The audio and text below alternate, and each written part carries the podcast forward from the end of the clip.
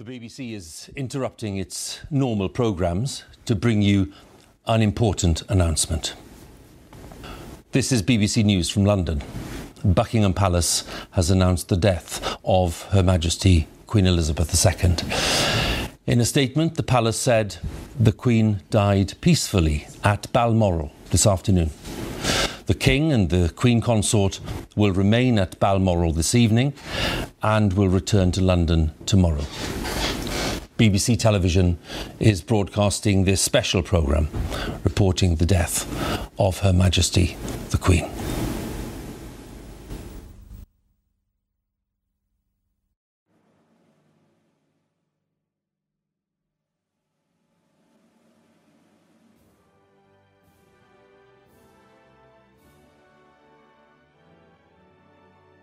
El pasado 8 de septiembre, la reina Isabel de Inglaterra murió en el castillo Balmoral en Escocia, a la edad de 96 años. Su reinado de 70 años se convirtió en el más largo del Reino Unido. La reina, que siempre estuvo presente para millones de ingleses, partió ocupando el trono y cumpliendo con sus deberes, como posesionar a la primera ministra Liz Truss dos días antes de su deceso. Una nación entera entró en luto y se han dispuesto todos los preparativos para su funeral, pero también se abrieron los debates y los interrogantes sobre su legado, el significado y la relevancia de la monarquía británica.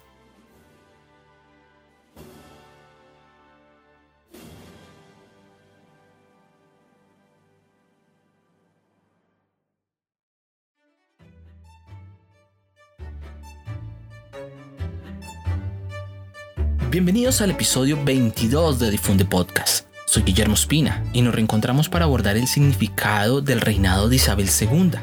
Entonces nos vamos a centrar en la transformación de la monarquía británica durante su mandato, ese puente entre el imperio y el símbolo nacional, los cuestionamientos sobre el pasado colonial, los escándalos reales y los desafíos que enfrenta la monarquía al futuro, donde su existencia se pone en tela de juicio. Así comenzamos este episodio, un episodio especial que se transmite desde Brighton, en el Reino Unido.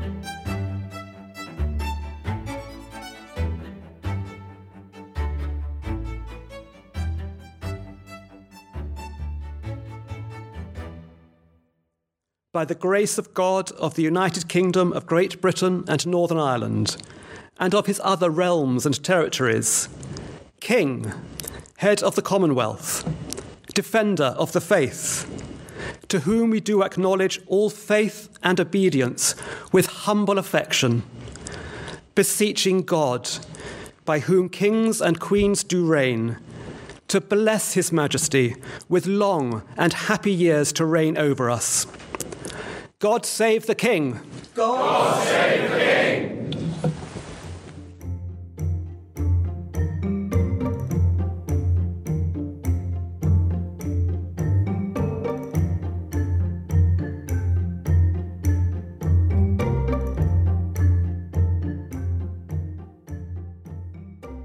En la tarde del 8 de septiembre, cuando se dio a conocer la muerte de la reina, los londinenses empezaron a reunirse alrededor del Palacio de Buckingham, digamos, en cierto modo como si fueran curiosos, y cuando se dio la notificación oficial a través de un comunicado mm, casi que de dos líneas que se lo colocó a las afueras del palacio, eh, la gente se enteró de la muerte de la reina. Esto coincidió con un hecho que tal vez puede ser anecdótico porque en esa Londres que estaba lluviosa, de repente salió el sol y apareció un arco iris doble, digamos, como despidiendo un poco o anunciando la muerte de la reina. Detrás de esta anécdota la gente empezó a reunirse, llegó al palacio, a las afueras y empezó, digamos, a lamentar la muerte de la reina.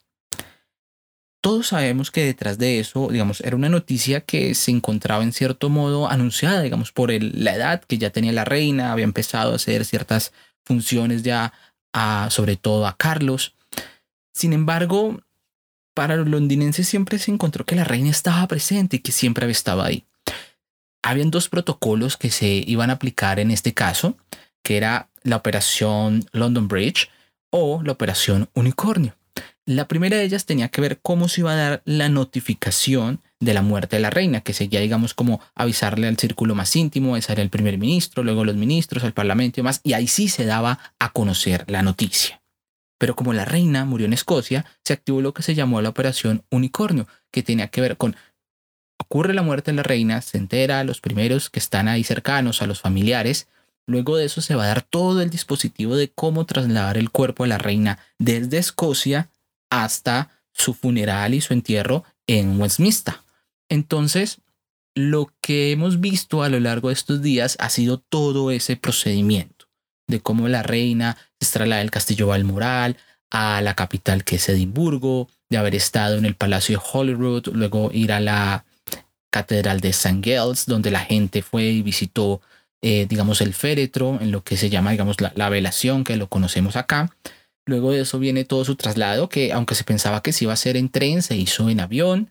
Ahí llegó nuevamente al Parlamento, perdón, a la... Así, llegó al Parlamento y luego de eso pues va a estar en la en la abadía de Westminster, que es donde se va a dar pues todo la ceremonia religiosa y finalmente será enterrada pues en el, en el Palacio de los Windsor.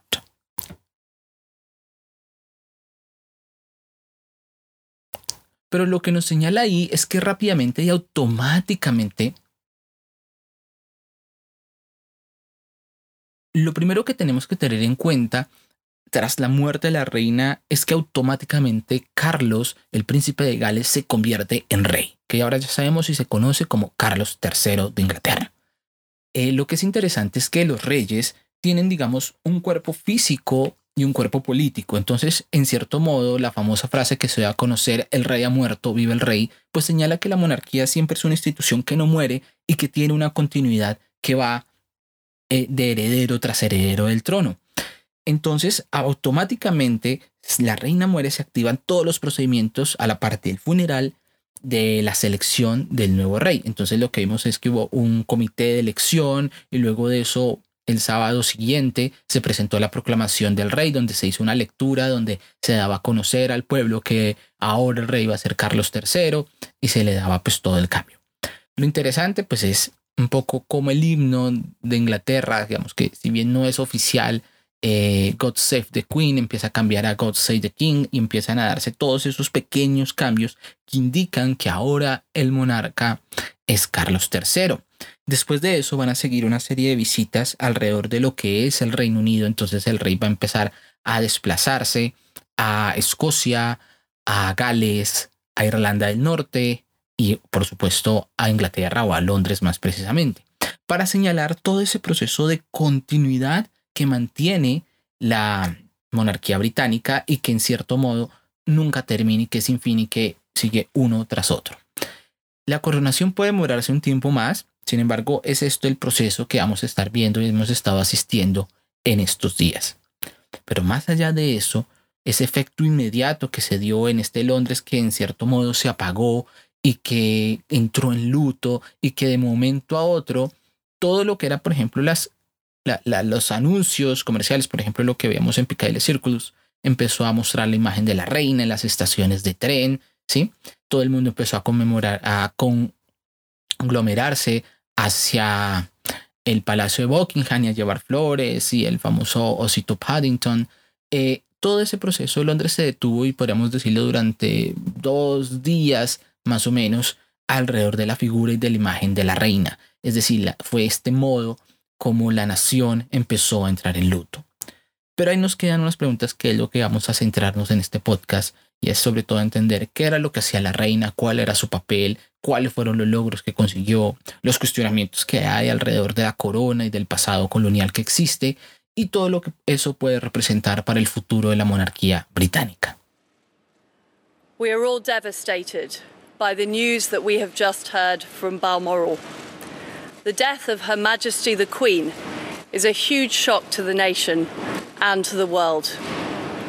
Queen Elizabeth II was the rock on which modern Britain was built. Our country has grown and flourished under her reign. Britain is the great country it is today because of her. She ascended the throne just after the Second World War. She championed the development of the Commonwealth Digamos, es difícil entender cuáles son las funciones que tiene la reina, eh, sobre todo desde la distancia. Eh, aquí desde el Reino Unido, pues hay toda una visión de qué era lo que hacía la reina y se considera que fue una muy buena gobernante y que estuvo al servicio del pueblo. Pues bueno, vamos a ver qué era eso del símbolo del pueblo. Esencialmente, en primer lugar, la reina y la monarquía es un símbolo nacional. Es el símbolo que une esa amalgama que nosotros llamamos el Reino Unido y los estados de la Commonwealth, que ya vamos a entrar a ver ese tema. Pero esencialmente es un símbolo de unión de todos los británicos que tienen diferentes características, diferentes nacionalidades eh, y culturas. Y todo esto está centrado en la reina a través de su trono, a través de la circulación de la moneda, a través de esa imagen de lo que representa estar en el Reino Unido, de lo que es Britain en realidad. Por supuesto, este proceso contrasta con lo que eran las monarquías anteriormente y a veces siento que estamos pensando que la función de la monarquía está en términos medievales. La monarquía británica vivió algo que se llamó la Revolución Gloriosa, que fue lo que ocurrió por allá en 1600 con Oliverio Cromwell, que en cierto modo desafió a la monarquía y el parlamento se impuso sobre ese orden o ese poder absoluto que tenían los reyes. Y entonces ese poder simbólico se convierte en unas funciones constitucionales casi muy puntuales que tiene la reina, principalmente como inaugurar las sesiones del parlamento, aprobar ciertos gobernantes, ¿sí?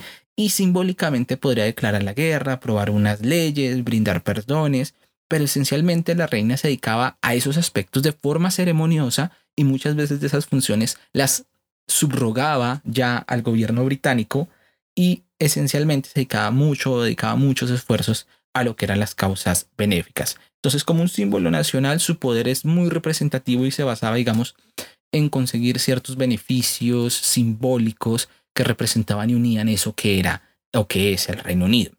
Por supuesto, siempre como una visión de que ella fue muy entregada al servicio y creo que es importante entender lo que ella hizo, incluso estando ya en sus últimos días de vida, pues cumplir con sus funciones de nombrar al primer ministro que estaba recién elegido, que era Liz y que lo hizo dos días antes de su muerte.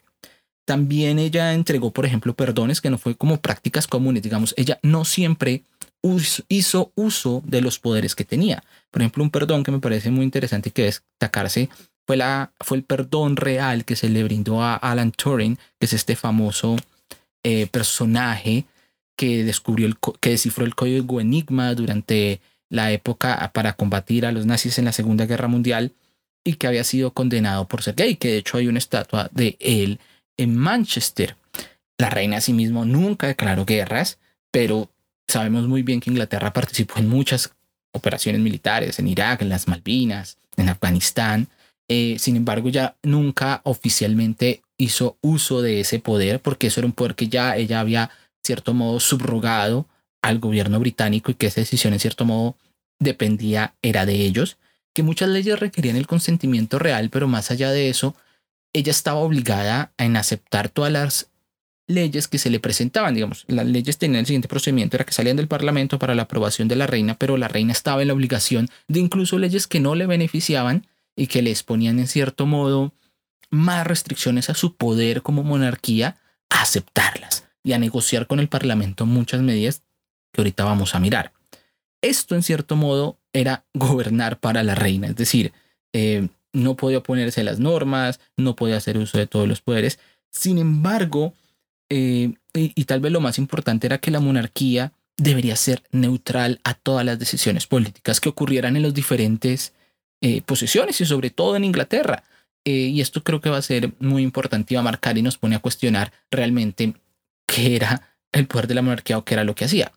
Esto permitió y esta, digamos, abnegación al servicio que tuvo siempre la reina de mantener su neutralidad incluso en temas como el Brexit, que fue muy controversial, eh, hizo que la gente dijera y, y, parte del comentario que quedó al final fue que la reina siempre estuvo al servicio de Inglaterra y que cumplió esas funciones de manera abnegada y eso le dejó pues una popularidad alrededor del 70%.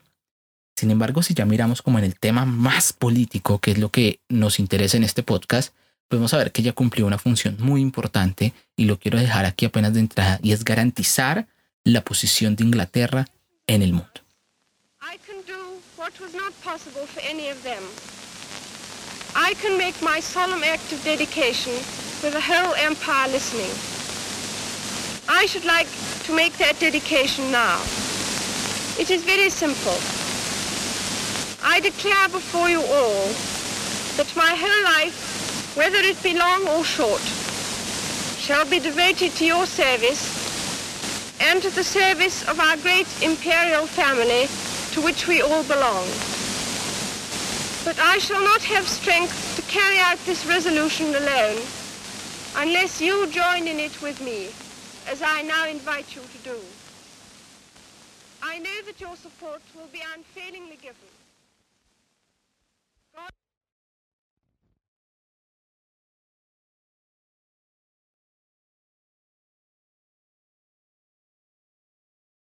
Una de las cosas que se empezó a salir y a circular en internet hablaba de, digamos, los terrenos o las propiedades que tenía la reina y que ella era la cabeza de 15 estados. Acá hay algo importante y es esa representación de ella como jefe de estado que se distingue de lo que es jefe de gobierno. En la mayoría de países, en la mayoría de democracias, el jefe de estado es el mismo jefe de gobierno. En cierto modo, esto, este jefe de estado es simplemente una figura simbólica de la estructura que va a tener este estado, pero que no tiene unas decisiones o un poder real sobre la forma como se gobierna. En ese sentido, se hablaba de que la reina pues, tenía poder sobre 15 países. Sin embargo, este proceso es mucho más complejo de lo que se cree y también ella representaba a 56 países a través de una organización que se llamaba la Commonwealth. Y esto tal vez fue el logro más importante del reinado de Isabel II. Entonces, nosotros tenemos aquí que esa transición desde el imperio británico que existía antes de las guerras mundiales a la moderna Inglaterra que hay hoy en día, donde los poderes de la monarquía se redujeron a lo largo de este tiempo, la reina Isabel fue parte de ese proceso. Que lo haya hecho fácil y que lo haya aceptado y que fue un proceso muy suave, pues no del todo, ¿sí? Pero lo que nosotros vamos a ver es que el gran logro que ella tuvo es mantener esa asociación de países que se llaman la Commonwealth. Y vamos a ver un poquito de qué se trata. Cuando estábamos en los años previos o posteriores a la alrededor de la Primera Guerra Mundial, y, digamos desde 1800 hasta 1900, hasta después de la Segunda Guerra Mundial, digamos, ustedes saben que el Imperio Británico controlaba muchos territorios. Pero ya desde la época de la Reina Victoria, estamos hablando de finales de 1800, ese poder real se había convertido cada vez en algo más simbólico. En ese sentido, digamos, los dominios británicos y todos los territorios que controlaba Inglaterra entraron como una especie de igualdad y que todos los territorios eran iguales y que todos pertenecían pues, a la monarquía británica y eso fue la famosa conferencia de los dominios británicos en 1926. ¿Qué fue lo que permitía? Pues hacer unos intercambios de una serie de territorios que se autogobernaban, es decir, se podían entender entre Nueva Zelanda, Canadá, ¿sí? Eh, Australia, y todos eran iguales, es decir, no estaban subyugados, esos territorios se autogobernaban, pero tenían una serie de intercambios y de relaciones particulares con Inglaterra debido a que ellos reconocían la imagen de la reina como jefe de Estado y que incluso se mantienen varios de ellos hasta hoy en día.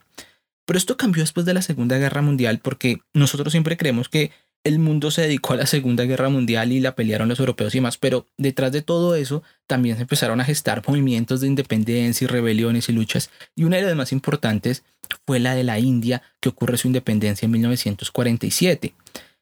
Dos años después, pues la India se hace independiente y la India era una de las posesiones británicas más importantes y que era, digamos, el fundamento de su poderío y de su riqueza, pues se ha independizado. Entonces, ¿qué hacemos ahora? ¿Qué ocurre? ¿El imperio se empezó a fraccionar o no?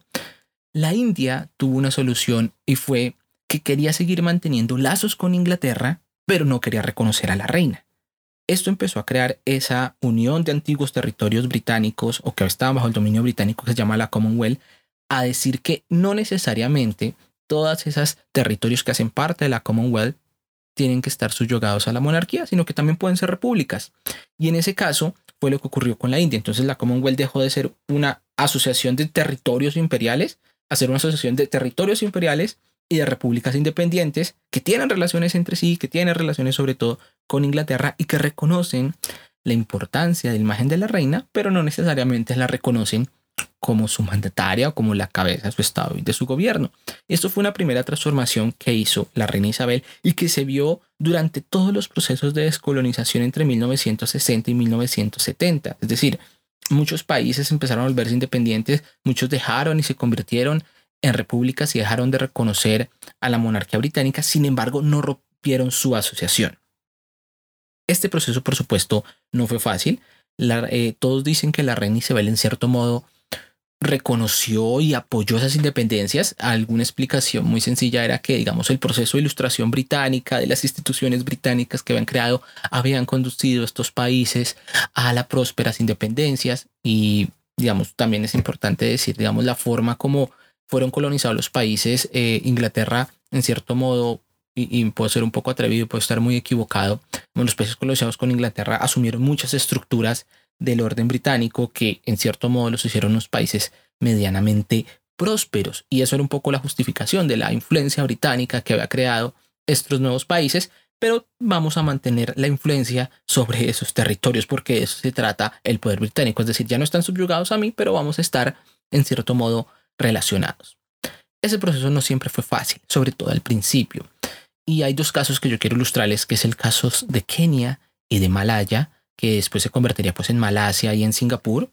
Eh, entre 1950 y 1960, es decir, antes de ese proceso que se dijera grande de, descolonización, pues sencillamente ocurrió lo que se llamó la emergencia malaya o la emergencia de Kenia y fueron los primeros movimientos independentistas que comenzaron a poner, digamos, en tela de juicio el poder de la monarquía. La monarquía, por supuesto, no lo tomó bien en ese momento y en ese momento se ordenó y pues tratar de acabar con todas estas rebeliones que se hizo pues con suprema y suprema crueldad.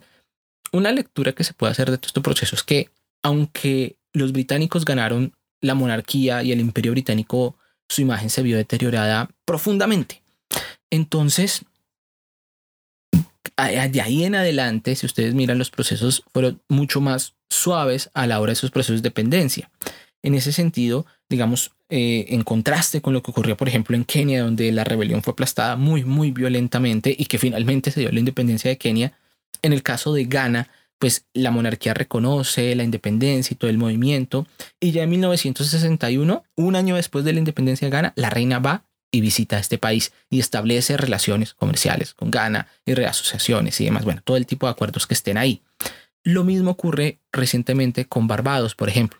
Barbados es un territorio que se convirtió en república en el año 2021 y al año siguiente o en el proceso, Marco, el príncipe Carlos va y visita Barbados y dice, Inglaterra reconoce su independencia, pero vamos a seguir teniendo pues nuestras relaciones. Y es así como yo les digo, todo el papel de esa diplomacia que hizo la reina a lo largo de los años de todos los territorios que se independizaron del gobierno británico, se convirtieron en repúblicas asociadas y que hacían parte de eso que se llama la Commonwealth.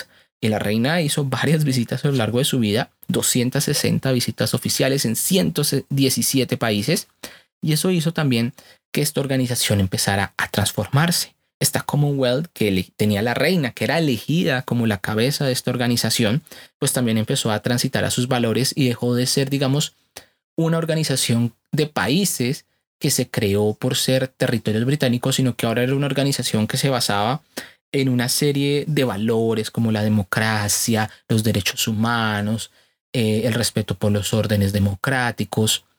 Y esos eran los valores que promueven la Commonwealth. Eh, piénselo tal vez con muchas organizaciones que, que se pueden dar como la OEA o la UNASUR, aquí en el caso latinoamericano. Y así empezaron a sumar nuevos países que no necesariamente tenían una relación con el pasado colonial británico, como Ruanda o Mozambique o Gabón o Togo, que fueron los que se unieron recientemente. Entonces, como organización política, esta Commonwealth es el gran logro que tiene la reina Isabel, pero que en cierto modo, al ser el Reino Unido el centro y el corazón de esto, pues va a mantener y a garantizar el poder británico. Por supuesto, también tuvo unos escenarios donde participó de forma muy activa como fue en el caso del apartheid en Sudáfrica. Digamos, Sudáfrica fue una antigua posesión británica. Eh, y todo mientras ocurría todo este movimiento, este momento del racismo, eh, la reina Isabel pues cuenta la anécdota, fue una figura que estuvo en contra de este modelo, que todo el bloqueo y el saboteo que se le hizo al régimen del apartheid, cuando se bloquearon las relaciones comerciales, se impusieron sanciones y demás, la reina fue muy activa en cierto modo, eh, de manera sutil por supuesto, a la hora de tomar esa posición porque la Commonwealth tomó una posición en contra de Sudáfrica. Y si la reina era la cabeza de esto, pues se podía decir o insinuar en cierto modo de que también una postura que ella compartía. En ese sentido, eh, ella tuvo una amistad muy grande con Nelson Mandela, que incluso la visita eh, en años posteriores. Entonces todo este legado de esas relaciones comerciales, de esos acuerdos políticos, incluso esa asociación, pues va a permitir garantizar el poder del Reino Unido en el mundo. Es decir, si usted se pregunta por qué la libra esterlina es tan importante y tan poderosa, está detrás de esta gran asociación de países que tienen con Inglaterra, que aunque todos son iguales, digamos, es un gran acuerdo comercial y político, que es la Commonwealth, eh, todo eso se relaciona con ese gran, gran rol que tuvo la reina Isabel y que la que hizo y puso al servicio de Inglaterra. You can feel, you can sense here that it's a historical moment. Our entire lifetime, it's been the Queen, like from the beginning, so it's very surreal. We will never see a Queen again in our lifetime. We're never going to see anybody to reign as long as that ever again. It's just, this is a day in history. She's been a part of, of what makes makes this country what it is, um, and she she's part of our identity as a nation. You, you can see all these people, they love the Queen. And we love her, don't we? We love her. She's done a grand job. It's history and it's something that is um, incredibly sad, but also I want to celebrate the most amazing woman who has is a total inspiration. And we all agreed that we're going to live true to her values. For us, she was continuity and she represented all four parts of our United Kingdom. So to see her go feels the end of an era and a lot of uncertainty, but you know, keep calm and carry on, I guess. Por supuesto, entonces encontramos que, que la imagen de la reina fue muy, muy, muy popular dentro de las personas. De hecho, su gran logro como la Commonwealth y el cumplimiento de esa abnegación y las labores en su interior, pues hicieron que ella tuviera muchísima, muchísima simpatía a lo largo de todo su reinado. Incluso en una encuesta del año 2018, se asegura que más del 30% de los ingleses en alguna ocasión vieron a la reina.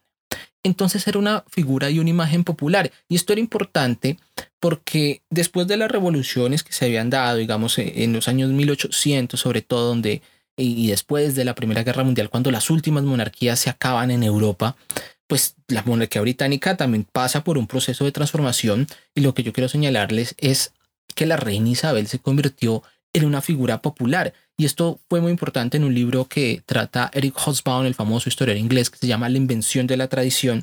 Es que cuando se acaban esas monarquías que tienen un orden particular y aparecen los estados-nación, es decir, donde hay una identificación entre la institución política que es el Estado con la gente, se forma eso que se llama el Estado-Nación a través de una identidad y unos valores y algo que se representa y una historia común, es decir, yo me identifico con mi gobierno, ¿sí? Hace parte de la nación y a una identidad común entre todos que pertenecemos, pues la imagen de la reina es fundamental. Pero para lograr eso, pues la reina y convertirse en ese símbolo de identidad, pues tiene que convertirse en una imagen popular. Y eso es lo que un poco cuenta Erich Hobsbawm de manera muy breve en algunos apartes, es que las ceremonias reales en todo, a pesar de que aún se mantiene mucho secretismo, porque digamos, hoy en día no sabemos exactamente qué murió la reina, pero eso es parte de los secretos que se mantienen dentro de la corona británica, pero en general muchas de esas ceremonias y celebraciones de la monarquía comenzaron a convertirse en celebraciones populares y eso empieza a generar un sentimiento de identidad de que hace parte de mi vida y que la corona no es algo que está por allá alejado, metido en un castillo, que era como la diferencia con Ana Bolena, que por ejemplo, previo a la Revolución Francesa, dice la gente dice, estamos sufriendo, estamos sufriendo, y pues ella dice pues que si no tienen papán que coman tortas. Es un poco lo que, si bien la historia y, esa anécdota todavía está en tela de juicio, lo que quiere decir es que los reyes estaban alejados de su público. En este caso, la corona británica empezó a tener una relación más estrecha con el público y eso creo que es lo importante alrededor de eso para convertirse en un símbolo nacional y ser tan querida. Piensen en las celebraciones de los jubileos, por ejemplo, que fue lo que ocurrió recientemente en el Reino Unido, la celebración de los 70 años del gobierno de la reina. Esto, esto fue una fiesta, o sea, aquí en Inglaterra fue una fiesta, por todo lado está la imagen de la reina y la celebración, que si bien hay mucha gente que sea reticente a reconocer la reina y sean muy críticos, pues no pueden negar que en cierto modo hay una relación de la vida de las personas con la monarquía británica y eso lo quiero poner eh, ejemplos muy sencillos. cuando ocurre los 70 años, pues la gente se fue a celebrar y a visitar obviamente toda la fiesta que se hizo a las afueras del Palacio de Buckingham, pero entre ellas fue la proyección de la escena de la participación de la reina en la película de Paddington, donde llega este osito a tomar el té con la reina y come sándwiches, y la, y la reina se muestra como una imagen popular, como una mujer divertida, también participa, por ejemplo, en la promoción de los Juegos Olímpicos y también incluso dentro de la corona trataron de manejar la imagen de la reina, haciendo pues, realities, presentándose para documentales y demás, eh, creando los parques, digamos, es que en, cierto modo, a mi modo de ver, la historia sobre todo de Londres e Inglaterra está muy asociada con la monarquía, digamos, es, es difícil desligar una cosa con la otra, los nombres de las calles, de los lugares, de los parques, todo está relacionado de algún modo con la monarquía británica. Incluso eh, eh, algún libro que se publicó, un periodista llamado Brian Masters, lo publicó en 1972, cuenta y hablando de los sueños que tenía la gente, los británicos, sobre la corona británica. Y uno de los más recurrentes era que la gente soñaba con la reina y soñaban que tomaban el té o que estaban en una cena con ella. Entonces, ahí lo que quiere decir es, miren, miren ese sentido de familiaridad y lo cómo era vista la reina por parte de los ciudadanos británicos. Y por supuesto, acá algo que es muy importante es cómo ella llegó a ser reina, ¿no? Eh, una historia es que ella en cierto modo se encontró con el cargo porque en cierto modo eh, en él el hermano de su padre renuncia al trono y su padre se convierte en rey y por consiguiente ella se convierte en reina, es decir, casi que por accidente ella llega a ser coronada incluso la misma historia de cómo ella llegó. Ella no se encontraba en Inglaterra cuando se enteran de, que su padre ha muerto y ella se convierte en reina siendo muy, muy joven, apenas unos 25 años, si no estoy mal. También hizo parte en la Segunda Guerra Mundial.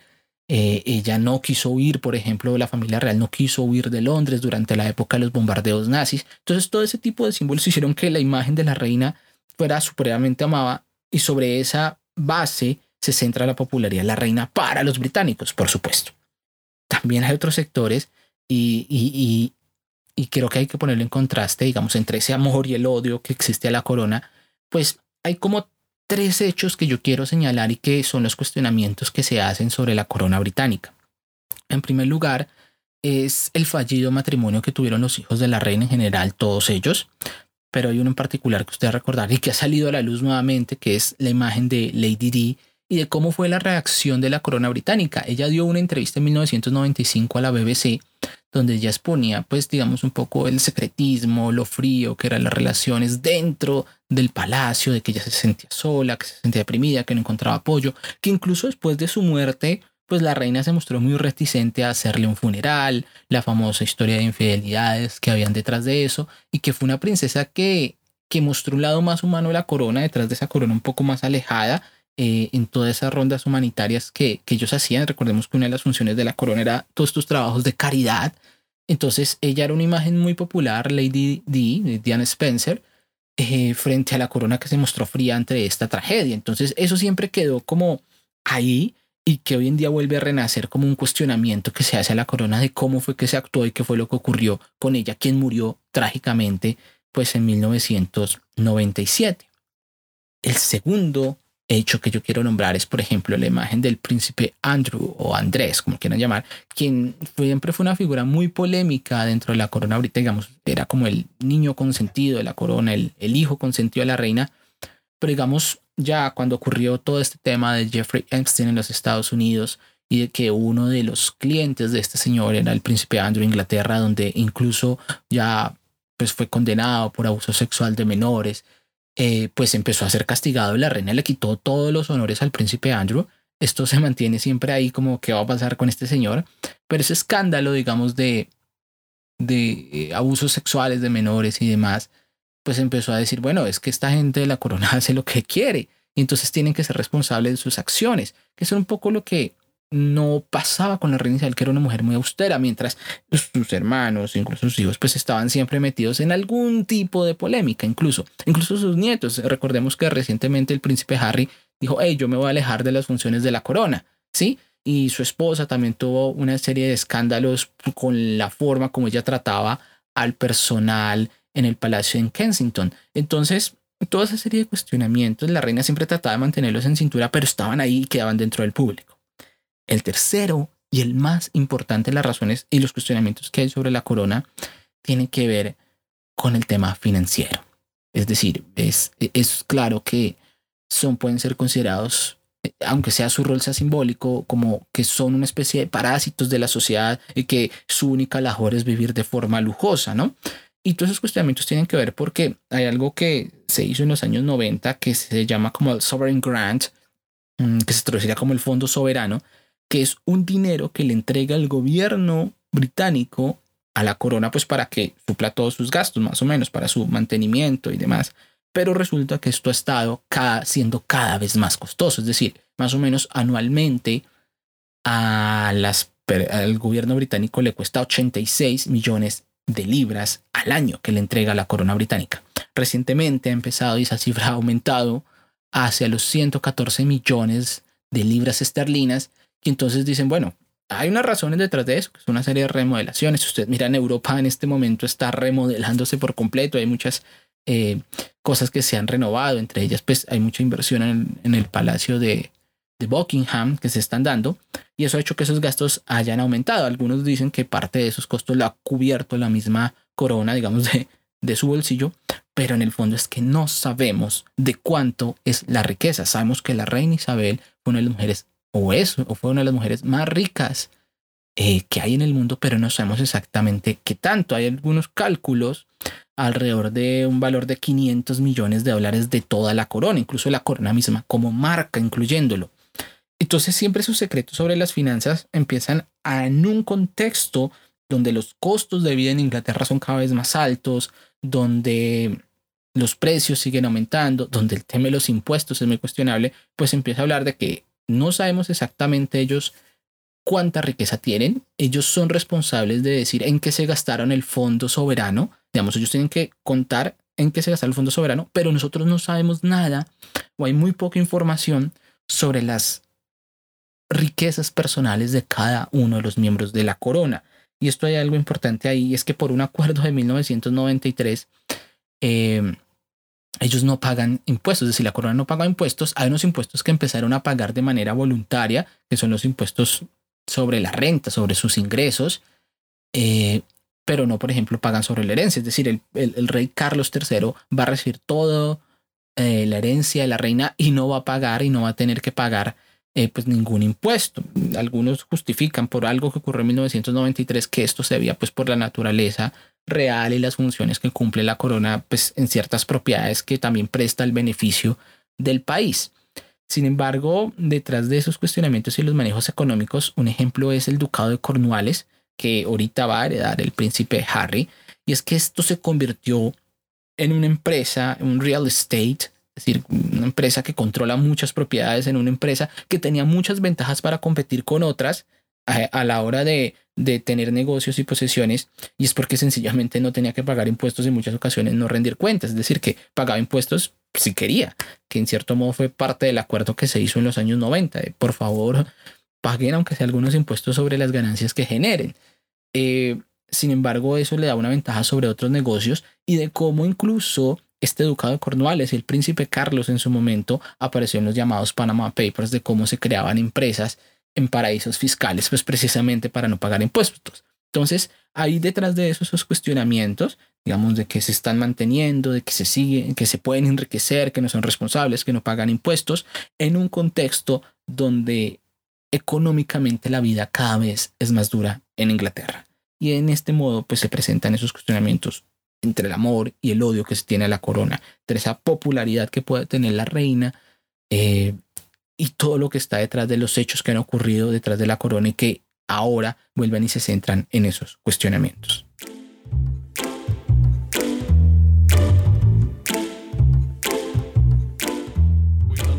the pain and grievance felt by those who were involved in the events of the emergency in Kenya. The British government recognizes that Kenyans were subject to torture and other forms of ill treatment at the hands of the colonial administration. The British government sincerely regrets that these abuses took place. The money is little, but I say it's enough because we have waited for many years. We can't keep waiting longer. This money is enough. More than money is them saying sorry. To me, that is more than money. The money is not enough, but I have accepted because I am elderly, and what has been offered will enable me to eat for some time during my old age. A historic day for Kenya, but possibly Por supuesto, el cuestionamiento más, más claro que hay sobre la corona tiene que ver con el legado colonial y que muchas voces han empezado a sacar ahora y que hablan de que hay que cuestionar las monarquías, que las monarquías son anacrónicas, que sobre todo la monarquía británica está detrás de todo un saqueo del África y de la India sobre todo, y que es detrás de eso que está el poder y que ellos deben reconocer esas cosas. ¿sí? Que toda esa herencia colonial que tienen hoy en día no es un tema nuevo, es un tema que ha venido tocándose en los últimos años de todo ese rol colonial y lo que vimos con ese movimiento de destrucción de estatuas eh, y el movimiento Black Lives Matter en diferentes lugares del mundo. Eh, todo ese tema ha estado ahí y ciertas ocasiones ya los mismos británicos han empezado a devolver a los países de origen ciertas propiedades que tomaron. Pero aquí quiero devolverme a dos hechos puntuales, a dos casos que nos van a permitir entender que este tema de decir de que hay un colonialismo detrás hay un imperialismo que ha sostenido la corona británica que sencillamente aún deben devolver todo lo que tomaron no es tan sencillo. Sobre todo porque es un tema bastante complejo y que nos va a centrar en un tema de que no necesariamente eh, solucionar el tema del colonialismo, que es un hecho que ya ocurrió, ¿cómo puede repararse? Entonces quiero utilizar dos casos. Ustedes recuerdan que yo les mencionaba que parte importante de la Commonwealth y de la creación de todo lo que hizo la gestión de la reina, que a partir de su elección en 1953 empezó a crear toda esta organización que fue la Commonwealth y reconocer y se dice que la reina siempre aceptó las independencias. Hay dos casos que yo les mencionaba que no, que era el caso de Kenia y de Malaya, pues que posteriormente sería Malasia y Singapur, que es un proceso que ocurre entre 1950 y 1963. Como ustedes pueden ver, es recién terminada la Segunda Guerra Mundial, aún Isabel no se había convertido en reina, ya se convierte en reina en ese momento, eh, en la mitad, en el 53. Y en cierto modo, eh, es curioso porque en estos lugares, en tanto en Kenia como en Malaya, apareció dos movimientos guerrilleros que buscaban la independencia. En Malaya aparece toda una guerrilla comunista que quiere lograr la independencia y que quiere luchar y sacar a los británicos, que después se va a extender y se va a conectar en cierto modo hay cierta relación y comparación que se hace con la guerra Vietnam que ocurre en el 63. Como ustedes pueden ver, estamos como muy cerquita en todos esos procesos de descolonización. En ese sentido, lo que ocurre en Malaya es que va a haber toda una operación que se llama la emergencia Malaya y va el gobierno británico y va y hace operaciones militares que son supremamente crueles, supremamente de control de la población, de decapitamiento, de malos tratos, de tortura para acabar con esta guerrilla. Lo mismo ocurre en Kenia. Entonces en Kenia está ocurriendo que ocurre la famosa rebelión Mau Mau y los ingleses dicen, hey, hay una emergencia en estos territorios, en estas posesiones, vamos pues obviamente a aplastar a esta eh, rebelión. Y lo mismo, unos hechos supremamente llenos de cruel, llenos de, crueldad, de tortura, de campos de concentración, de campos de reentrenamiento, incluso el tema del castramiento se volvió en una práctica común.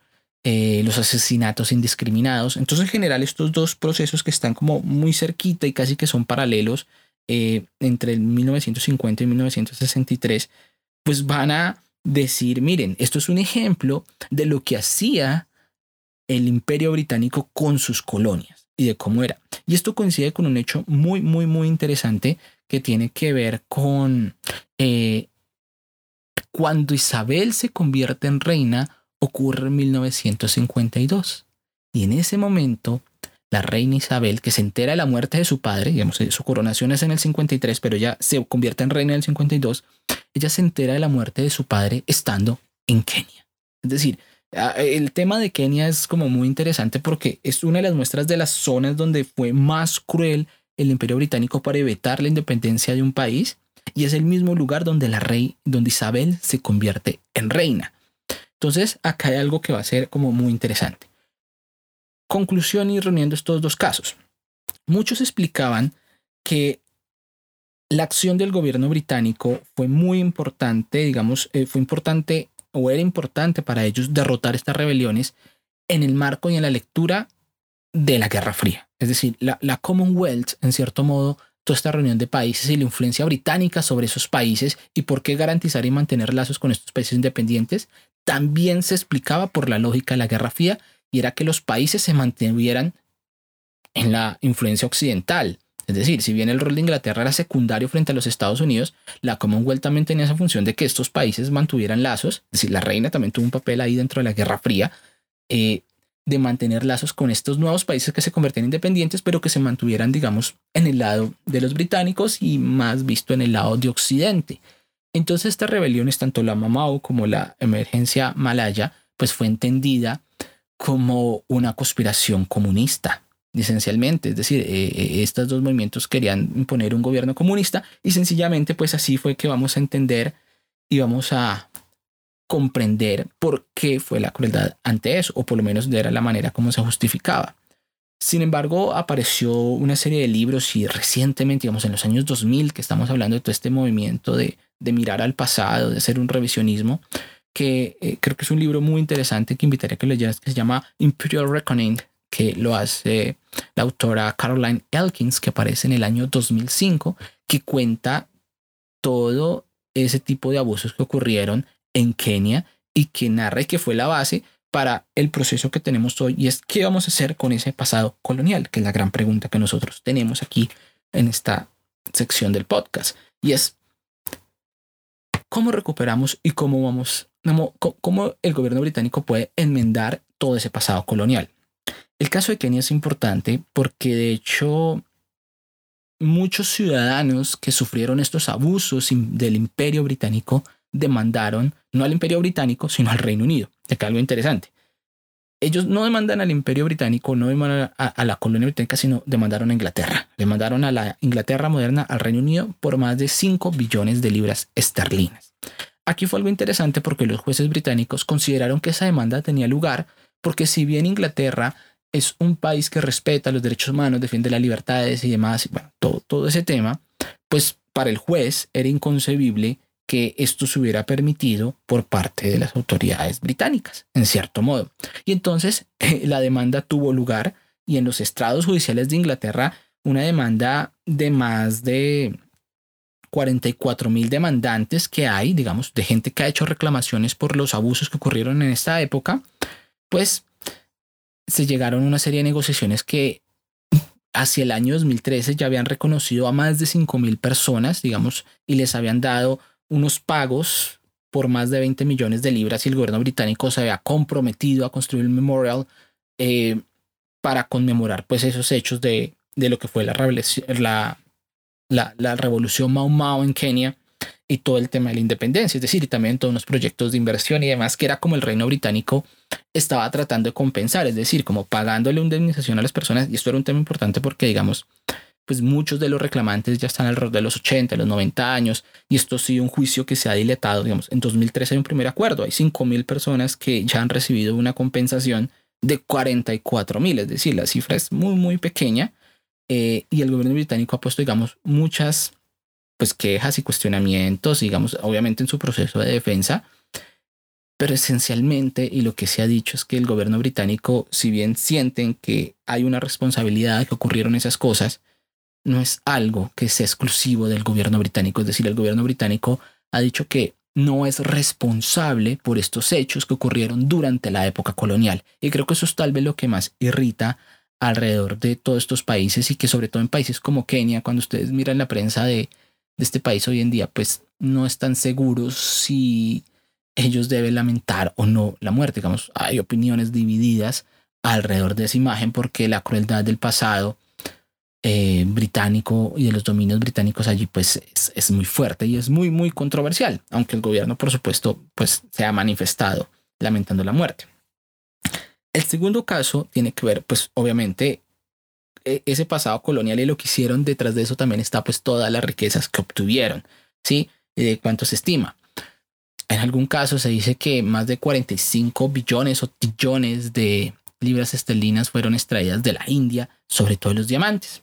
Aquí hay un tema importante y hay un debate muy grande alrededor de las joyas de la corona. Y aquí quiero referirme a un diamante que es muy famoso, eh, que se llama el Koinor. Este es un diamante que apareció en la India hacia el año 6628 aparente en el marco de la invasión mongola, luego la invasión de los persas que lo llevaron hasta Afganistán, la creación de ciertos imperios en la India. Es decir, este fue un diamante que pasó por varias manos y que finalmente hacia el año 1800, cuando ya los británicos se aprovecharon de todas estas circunstancias y llegaron y controlaron la India, eh, pues esencialmente al último rey del Punjab, que era un niño de 10 años, pues lo obligaron a firmar algo y a entregar este diamante, el Koinor, que son los diamantes más, más grandes y más famosos que hay en el mundo y más bellos, eh, y lo obligaron a entregarlo. Digamos, eh, siempre se presentó que esto había sido un regalo de la India, digamos, del Punjab, hacia la corona británica. Sin embargo, pues ya viendo las circunstancias de cómo ocurrió esto, eh, pues no. ¿Esto donde lo saco? Hay un libro muy interesante que, que hacen William ¿Esto dónde lo saco? Eh, hay un libro muy interesante que se llama The History of the World's Most Famous Diamond, eh, que es del año 2017, que hace William Dalrymple y Anita Anand, que cuentan la historia de cómo este diamante pues, llegó al gobierno británico, a la posesión británica y sobre todo a las joyas de la corona. ¿Qué es lo interesante de este tema? Pues resulta que este diamante está dentro de la corona de la reina madre, es decir, de la reina María, que era eh, la madre de Isabel y que se encuentra dentro de su corona eh, incrustado. Ya, algún tiempo fue utilizado como un broche por otros monarcas. Este es un diamante que tiene una historia muy curiosa y es que no cuentan que es un diamante que representa el poder porque digamos todos los imperios lucharon por él, entonces es una forma también de representación del poder, de que poseer ese diamante es una muestra de que esta nación es poderosa también se dice que normalmente no lo debe vestir un rey que le trae mala suerte. Entonces, digamos, está en las coronas de, de las mujeres. Y ha empezado, una vez ha muerto la reina, la reclamación. Entonces, tanto la India ha dicho, vengan, yo quiero que me devuelvan ese diamante. Es el diamante más prestigioso que hay, pero también está ocurriendo con Pakistán y con Afganistán y con Irán. Y entonces, como ustedes saben, hay un problema ahí porque, digamos, cuando ellos tomaron este pusieron, pues, la India no existía, ni Pakistán, ni Afganistán, ni Irán. Entonces, ¿a quién se les entrega? Digamos, en un debate a quién hay que entregarles. Y eso es un poco lo que toca eh, el tema de este libro de Dan Rimple y Anand. Y es, bueno, tal vez no necesariamente la solución a este problema sea devolverlos. Primero porque hacen parte de las joyas de la corona que ustedes las pueden observar ahí en la Torre de Londres. Eh, sin embargo, más allá de eso, lo que ellos dicen es, es importante que se reconozca de dónde salió este diamante. ¿Sí? Este diamante, cómo fue la historia y cómo fue que llegó acá. Y que este diamante originalmente pertenecía a tal y tal y tal cosa y que fue así como llegó. Y que no se cuente la historia romántica que fue que la India le hizo ese obsequio a la corona británica. Es decir, dejar de romantizar y de decir que la corona británica se enriqueció fue por unos dones y una buena fortuna, sino que fue detrás de todo un proceso de destrucción y expoliación de recursos, como ha ocurrido en muchos otros lugares. Es que también hay que ser un poco críticos en la medida de que en las luchas por el poder y por el control de territorios, pues muchos imperios a lo largo de la historia han dominado otros y han robado recursos de otros, ¿sí? Lo que hoy tenemos es esa obligación moral que está creciendo en decir, ok, eso pasó y ustedes pues lo apropiaron, lo ganaron por la fuerza, porque pues era parte de este mundo, pero tienen que reconocer cómo fue que ocurrió y tienen que reconocerle a esos países cómo fue que ocurrió. El asunto es que eh, detrás del debate es a cuáles. Eh, sin embargo, es esto lo que les quiero plantear y detrás de esos cuestionamientos que existen detrás del pasado colonial y que vamos a ver con muchos otros objetos que tienen eh, la corona británica pertenecen al gobierno británico y tal vez uno de los más interesantes es la famosa piedra roseta que fue la que ayudó a, a traducir los jeroglíficos y que pues se encontró en Egipto y que lo tomaron los ingleses desde allí. El debate está abierto alrededor de esto, es, es muy complicado decir qué puede hacer y cómo puede entenderse. Eh, detrás de eso hay que mirar si lo que importa es la restitución de estos objetos a sus países originarios o también es importante el reconocimiento de estos países, porque también esto se convierte en una oportunidad para que el mundo, para la que la sociedad inglesa reconozca sobre otras grandezas y de otras culturas. eso también me parece que quiero colocarlo ahí en tela de juicio solo como por una reflexión de ver el otro lado de la moneda, de que si este tipo de objetos regresan a sus países de origen, eh, cómo eso influye en las visiones multiculturales que pueden existir en Europa o en otros países donde son visitados constantemente, ¿sí? Es decir, si esa misma afluencia va a ocurrir y si se va a reconocer esas cosas de dónde son y cómo llegaron y demás. Ahí dejo un poco este debate. Both houses dedicate yourselves with such personal commitment for the betterment of us all. She set an example of selfless duty, which, with God's help and your counsels, I am resolved faithfully to follow. Y bueno, por supuesto, después de haber tocado estos temas tan controversiales, de haber recorrido un poco lo que fue Isabel, por qué fue querida, por qué fue la importancia de su gobierno, esos cuestionamientos sobre la corona británica, el cuestionamiento sobre el tema del colonialismo, pues vamos a cerrar pensando en qué va a pasar con esta monarquía, ¿sí? ¿Cuáles son los desafíos que tiene? Y, sobre todo la pregunta es, ¿se acabará la monarquía? Digamos, detrás de eso hay una serie de cuestionamientos interesantes porque muchas de esas cosas que venían ocurriendo se van a mantener. Es decir, ¿qué va a pasar con el príncipe Andrew si es una imagen tan controversial dentro de la corona británica? Si va a volver a recuperar su rol, digamos, por ejemplo. ¿Qué va a pasar con los países eh, que están buscando su independencia? Es decir, ya hay países, por ejemplo, como Antigua y Barbuda, que dijeron, hey, vamos a hacer un referendo para saber si queremos seguir perteneciendo pues a, la corona británica, seguir reconociendo al rey, digamos, como parte.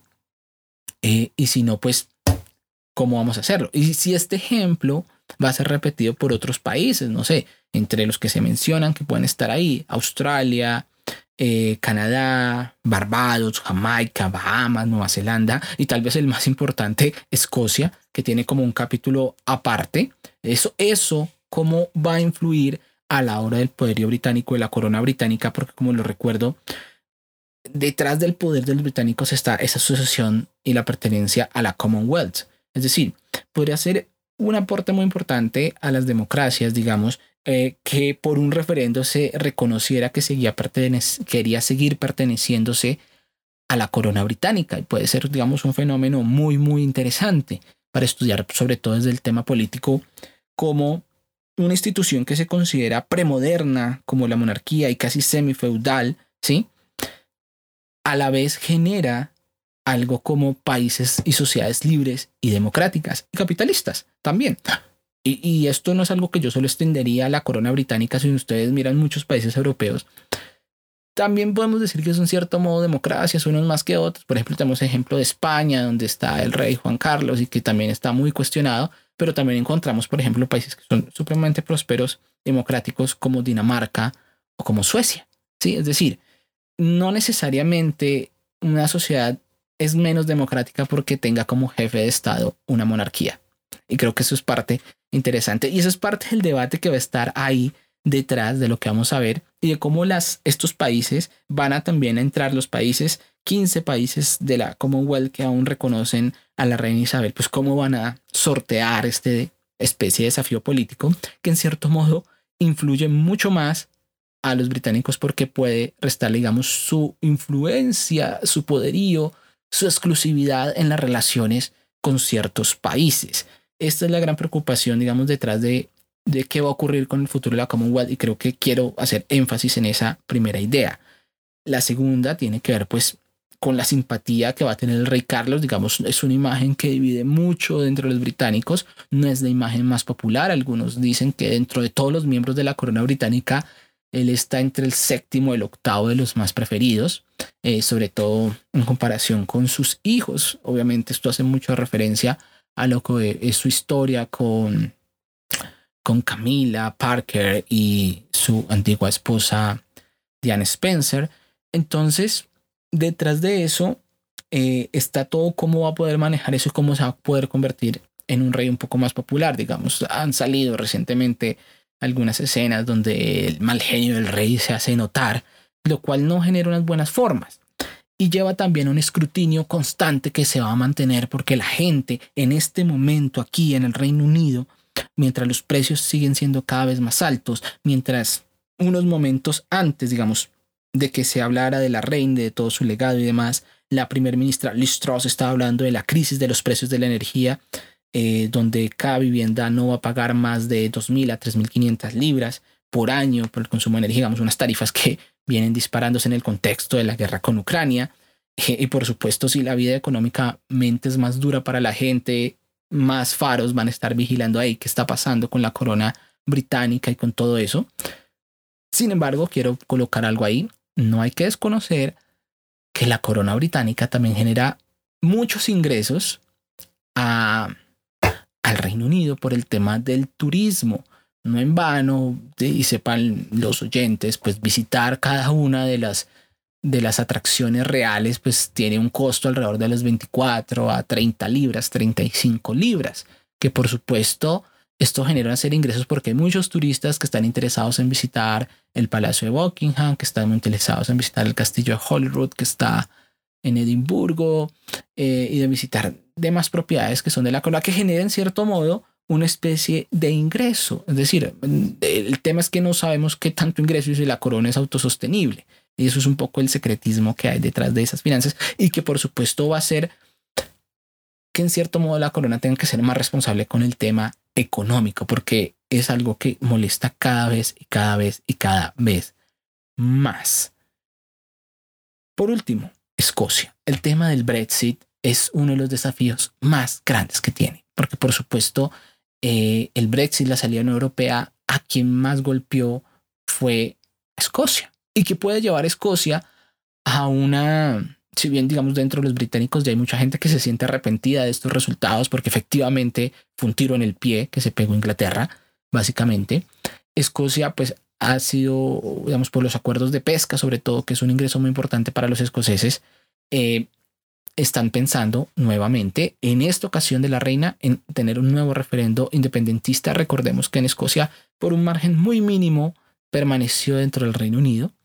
Pero también este tema del Brexit ha creado, por ejemplo, una frontera entre las Islas Británicas, entre la Gran Bretaña e Irlanda del Norte. Y entonces ahí se creó una aduana, es decir, en cierto modo creó una frontera dentro del mismo Reino Unido, donde eso puede llevar en cierto modo a que finalmente las dos Irlandas se unifiquen. Es decir, ese contexto del Brexit tiene un impacto directo en la fragmentación del propio Reino Unido, donde puede perder pues dos de los cuatro países que lo componen. Ese es un tema que el rey Carlos va a tener que tratar a través de su figura comunidad, tratar de solventar y de ayudar en ese, ese tema político que va a estar ahí presente y que va a ser uno de sus grandes desafíos.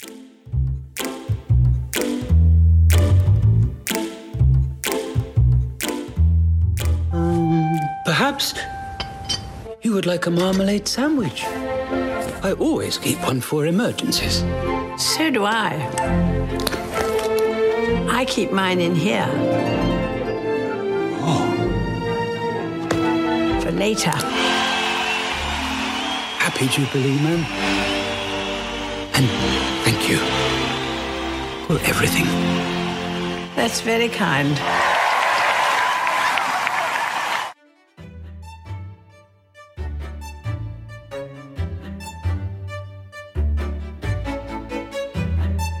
Recuerden que pueden dejar sus comentarios y sugerencias en las redes sociales. Lo encuentran como Difunde Podcast en Facebook, en Twitter y en Instagram. Y si te gusta el podcast, pues te invito a recomendarlo, a compartir este episodio. Difunde Podcast está en todas las plataformas disponibles. Esto ha sido todo por hoy. Les habló Guillermo Espina y recuerda que si te gusta, difunde.